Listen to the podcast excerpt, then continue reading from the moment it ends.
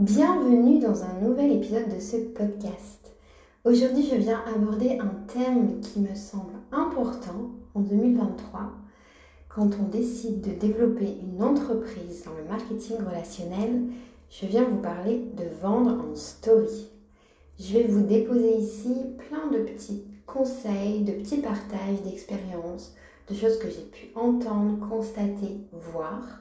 Alors je vous invite à prendre un papier et un crayon. C'est parti La première chose que vous allez devoir faire, si vous avez envie de vous lancer dans cette aventure de vendre en story, c'est vraiment de connaître votre cible, de connaître votre client, de connaître vos abonnés. Pour ça, il y a une méthode qui est assez simple, c'est simplement de venir les sonder en story. Posez-leur des questions sur leur âge, que vous avez plutôt en face de vous des hommes, des femmes ah, Quelles sont leurs habitudes de vie, leurs habitudes de consommation Est-ce que ce sont plutôt des mères de famille, des sportifs Est-ce que ce sont plutôt des personnes qui vont avoir euh, des enfants en bas âge, des adolescents, peut-être même des personnes d'un certain âge? Venez essayer de comprendre au mieux quelle est la personne que vous avez en face de vous afin de lui proposer dans vos stories des produits qui vont leur parler, qui vont leur correspondre et qui vont surtout leur donner envie de vous contacter. Une fois que vous allez avoir fait cet exercice, ça sera beaucoup plus simple pour vous de sélectionner les produits dont vous allez parler en story.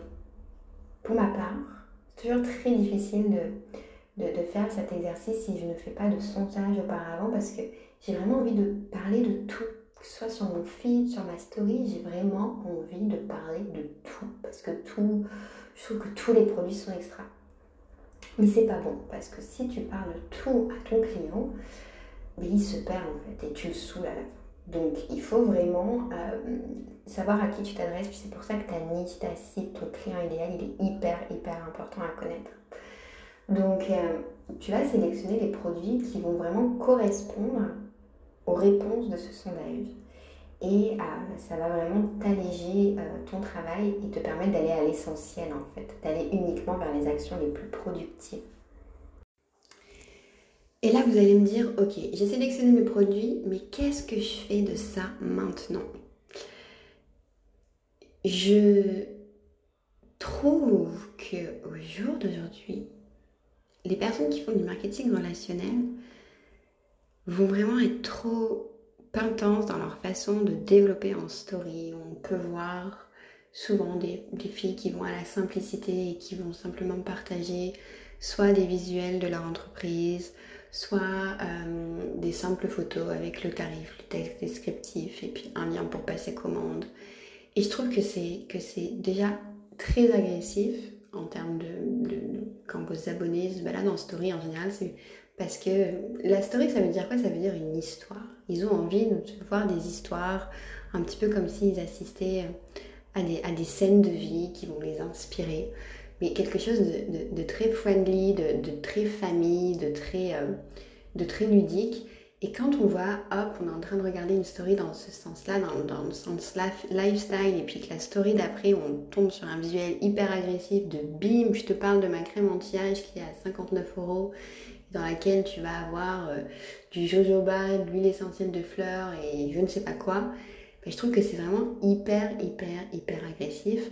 Et je suis pas vraiment pour cette école. Alors ça veut pas dire que je le fais pas de temps en temps pour euh, des, promotions un peu exceptionnelles. Je vais venir ok euh, en parler pour mettre en avant que c'est quelque chose qui est rare, mais ne le faites pas en permanence parce que vraiment vous allez perdre vos abonnés vous allez euh, vous créer une réputation en fait de, de, de, de vendeur, de vendeur de tapis euh, sur Insta et c'est pas ça que les gens recherchent quand ils s'abonnent à vous. Ce qu'ils recherchent quand ils s'abonnent à vous, c'est votre partage, votre expérience et être influencé par votre mode de vie et par votre mode de consommation. J'ai écouté un podcast récemment et j'ai trouvé que c'était tellement juste. Quand vous avez des difficultés à vous voir comme une vendeuse, comme un vendeur, Dites-vous que c'est pas votre rôle de vendre. C'est doTERRA qui va vendre les produits. C'est le laboratoire que vous allez représenter ou l'entreprise que vous allez représenter qui vend les produits. Vous, vous êtes consommateur. votre rôle, c'est de consommer des produits et d'en parler, d'influencer, de partager ça à votre communauté. Vous n'êtes pas là pour partager la publicité des prospectus. Ça, c'est le rôle de doTERRA. Vous, votre travail, c'est de partager votre mode de vie, d'influencer par rapport à vos inspirations, vos expériences. Une fois que vous aurez intégré ça, vous allez comprendre qu'il y a toute une sphère qui va s'ouvrir, tout un monde qui va s'illuminer. Vous allez enfin comprendre comment agir en story. Vous devez raconter votre vie tout simplement. Alors, il y a des personnes pour qui cette expression peut vraiment hérisser tous les poils du corps et, je l'entends parce que moi aussi, si, si j'ai quelqu'un qui arrive et qui me dit Ok, Louise, maintenant ton job c'est de parler de ta vie en story, bah, je trouve que c'est hyper intrusif, que, que, c'est vraiment pas respecter mon intimité, je, je, ça m'appelle pas. Mais dites-vous que certes, vous êtes qui vous êtes, vous avez vos valeurs, vous avez votre personnalité, vous avez votre façon de vivre, mais la personne que vous allez partager sur les réseaux sociaux, c'est quand même un personnage. On ne vous demande pas de, de, de, de, raconter tout ce qui se passe dans l'envers du décor, d'être le plus authentique et le plus sincère possible, mais on n'est pas là non plus pour s'exposer et dévoiler tous nos moindres secrets. Donc essayez de, créer votre propre personnage qui vous ressemble, qui correspond à qui vous êtes, bien entendu, mais euh, en vous respectant en fait, tout simplement. Donc partagez ce que vous avez envie de partager dans la limite du raisonnable. Si vous, le matin, quand vous vous levez, votre rituel bien-être, c'est de prendre votre collagène et puis de prendre vos LLV avec euh, un jus de fruits, puis de vous assoupir dans votre canapé en faisant une petite méditation, et bien partagez ça. Parce que ça, ça va influencer des centaines et des centaines de femmes qui cherchent le matin à reprendre le contrôle sur leur routine. Et puis si à un moment dans la journée, vous vous faites euh, un petit relon parce que vous avez des douleurs liées à vos menstruations qui arrivent et que vous avez envie de le partager, que c'est ok pour vous, bah, faites une petite story de ça, puis expliquez ce que vous êtes en train de faire, puis comment ça va agir sur vous et pourquoi ça a changé votre vie. Et puis si le soir, quand vos enfants rentrent de la nounou, il y a des périodes où il y a, il cette phase qu'on connaît tous, où il, y a cette décharge émotionnelle qui peut être tellement difficile à gérer pour lui, puis tellement difficile à gérer pour vous, bah, si vous avez des méthodes, des astuces qui ont marché, partagez-les. Alors si vous n'avez pas envie de, partager le visage de vos enfants, c'est complètement ok, mais essayez de créer une petite ambiance qui correspond vraiment à ce que vous vivez, tout simplement.